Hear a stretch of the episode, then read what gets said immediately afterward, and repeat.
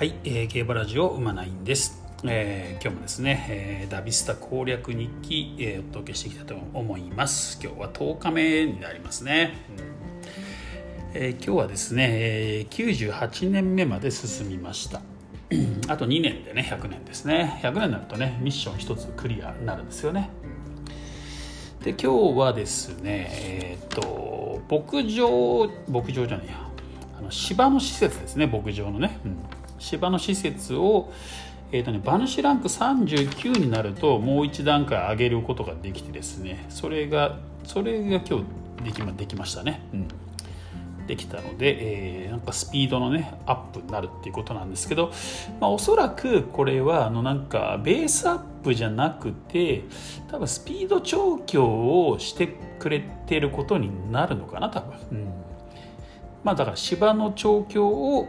デビュー前に勝手にしておいてくれてる状態になってるっていうことだと思いますね。なんか多分なんかベースアップなのかなと思ったんですけどベースアップじゃなさそうですねどうやらね、うん、要するにあのなんていうんですかね器があるんですよ。器がね。スピード値スタミナ値パワー値とかね。器があって、まあ、その器の中で調教することでその器の、ね、器をこう埋めていくっていうかね、うん、埋めていくんですよね、うん、だから例えばスピードが A っていうね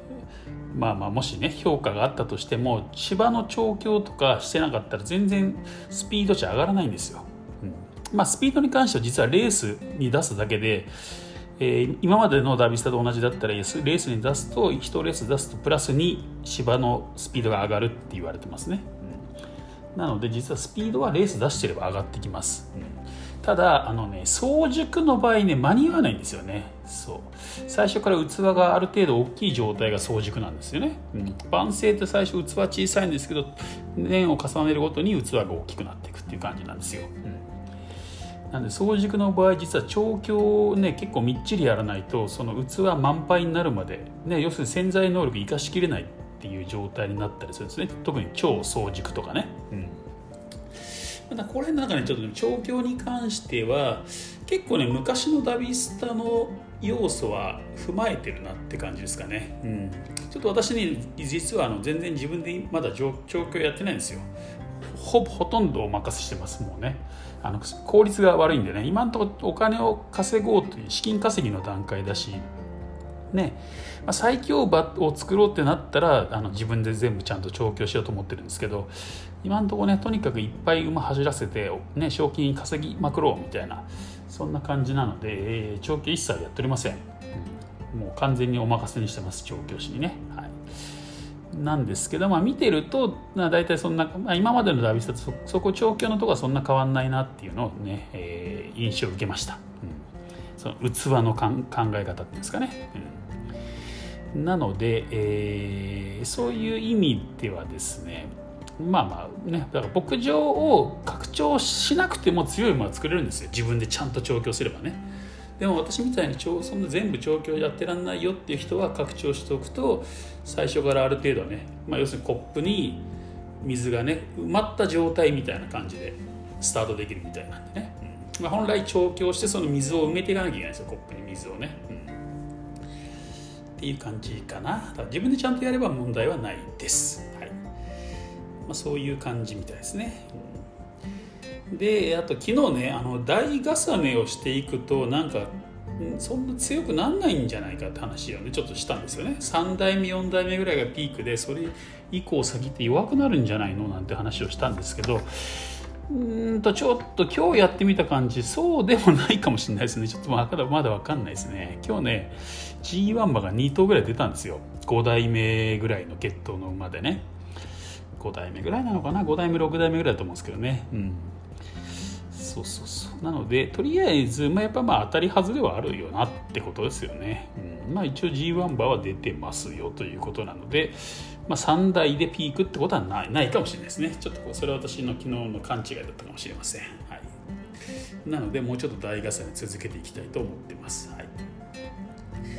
ですね。あと今日の気づきとしてはですねやっぱりね早熟より晩成の馬の方がいいですね。うん。さっきの器の話にもなるんですけどね能力のね。だから万世の馬なのにスピードコメントとかねスタミナコメントとか、まあ、出る馬っていうのは強いんですよ、まあ、逆に言うと早熟の馬っていうのはもう最初からねある程度コップに水が溜まっている状態、まあ、コップも最初からちょっとね大きい状態なんですよね、うん、まあ大きいというかねそうそう、まあ、最大その馬の能力持てる能力最高のコップを持ってるみたいな感じなんですよ早熟ってね最初からね、うん。まあ、超早熟なんか特にそうですね。でもそこに水は入ってないみたいな感じなんですね。ただやっぱりあるある程度は水入った状態で出てきますからそういう意味ではあのスピコメントも出やすくなるんですよね、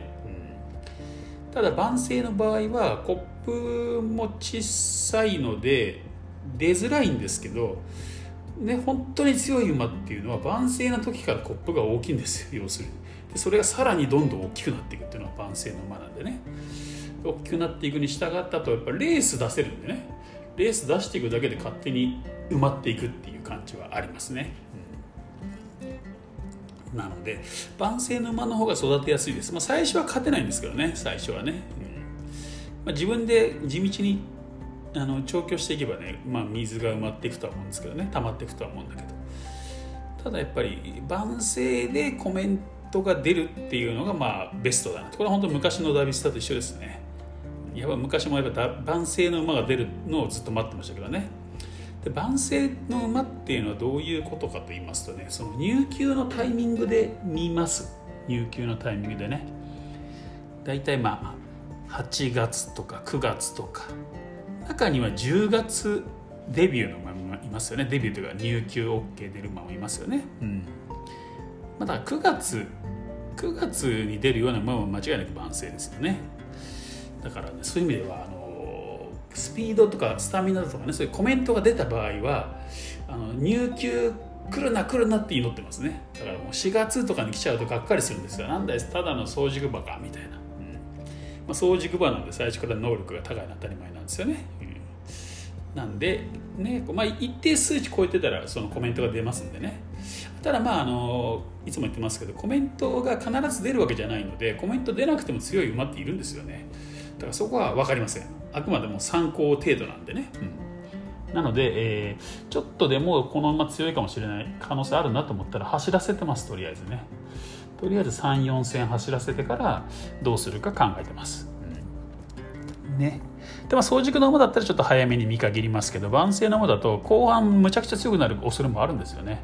可能性もあるのでちょっと走らせますね。めんどくさいですけどね、まあ、時間取っちゃいますけど、うん、そうなんですよ。ねただまあバーンそうだな、まあ、今日はそんな感じかなまあまあ資金はねいい感じで増えたんでね、まあ、G1 も出ましたしね、うん。そんな感じで、えー、とりあえず100年ね行かせて。で明日のね目標としましてではではね、えー、海外守護馬をねちょっと1頭買ってみたいなと思ってます。海外守護馬ね、うん。えー、これも今回の一つのね目玉だと思うんですけど海外守護馬もあの牝馬と同じように売りに来るらしいです牧場にね、うん、ただその売りに来るための条件として、えーと牧場に検閲所っていう施設を作ってないと来ないんですよ売りに来ないんですよ、うん、実はそれ私まだ作ってないですね。ただもう条件はクリアしましたのでバヌシュランクいくつのは37ぐらいしましたかね。バヌシュランク37ぐらいになると建てれるようになると。5億ぐらいでしたかね。うんで海外志望を売りに来るのが7億とかね12億とかもそんな感じなんでね。だからもうちょっとお金貯めないとダメなんで今建ててないんですけどまだね。で3月だったかな。3月に売りに来るそうです、うん、なので、えー、ちょっとこれからね頑張って賞金稼いで、えー、検閲所を立てて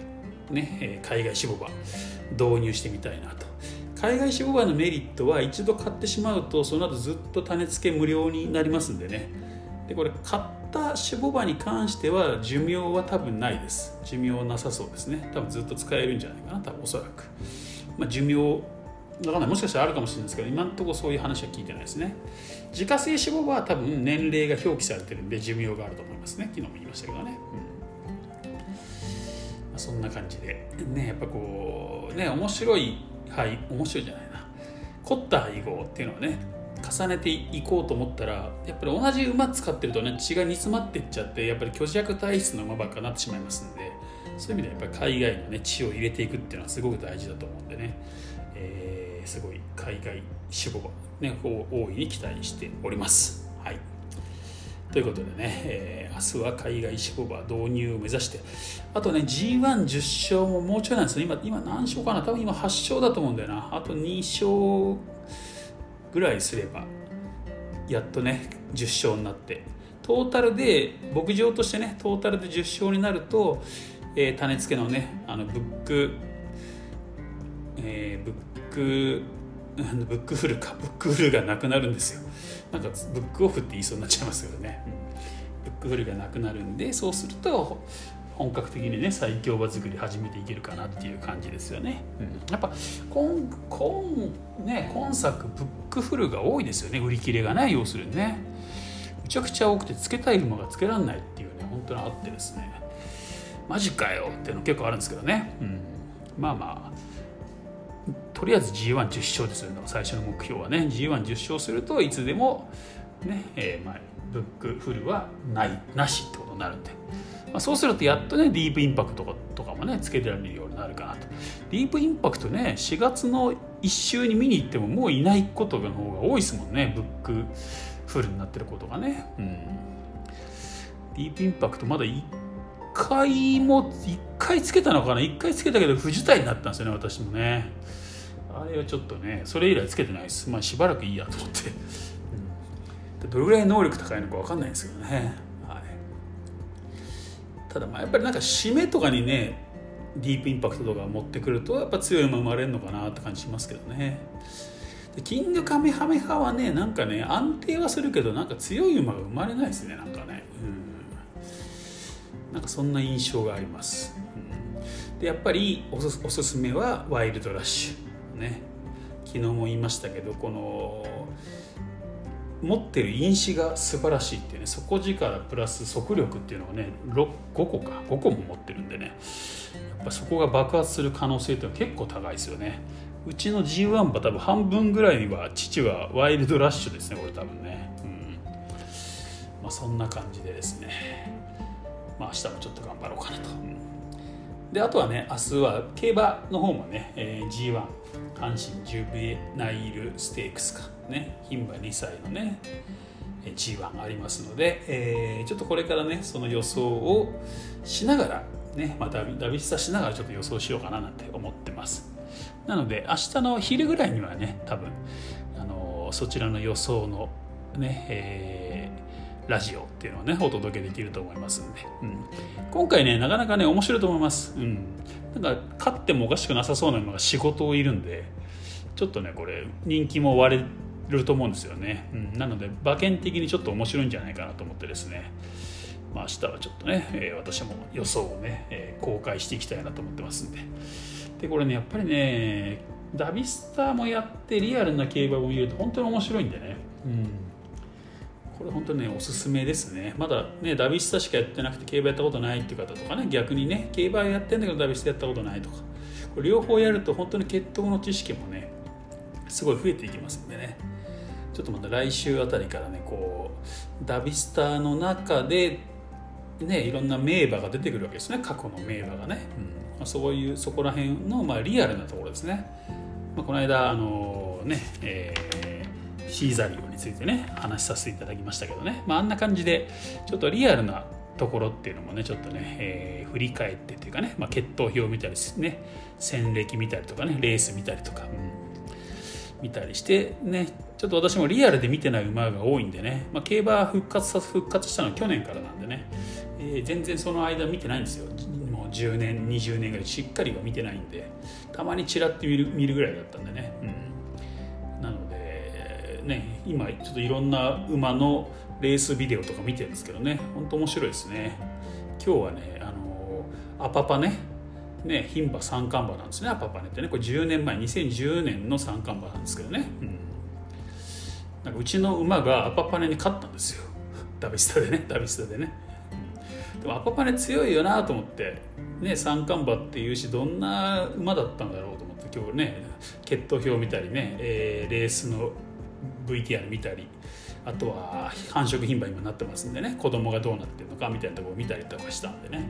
まあ、そんな感じでねこうダビスタ内で気になった馬のねちょっと血統を調べてね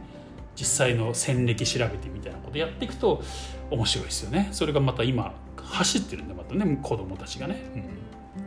その血がどうなってるのかみたいなリアルなところも知るとまたダビスタ内のね、えー、血統の参考にもなるんじゃないかなっていうところでね、だからまあゲームをやってるんですけどゲームだけで終わらせないっていうかね、うん、本当これね競馬っていうね本当これものすごく奥が深いものなんですけどね。競馬を知る上でダビスタから入るっていうのはすごくいい道だと思うんですよね、うん、私も実際過去そうだったんでね。でまた今回そうやってねいろんな馬をダビスタを通じて知ってね、リアルなところをちょっと学んでまたね馬券予想にね生かしていけたらななんて思ってます。ということで、えー、今日はですねダビスタ攻略日記の10日目ということでねお届けいたしました。また次回お会いしましょう。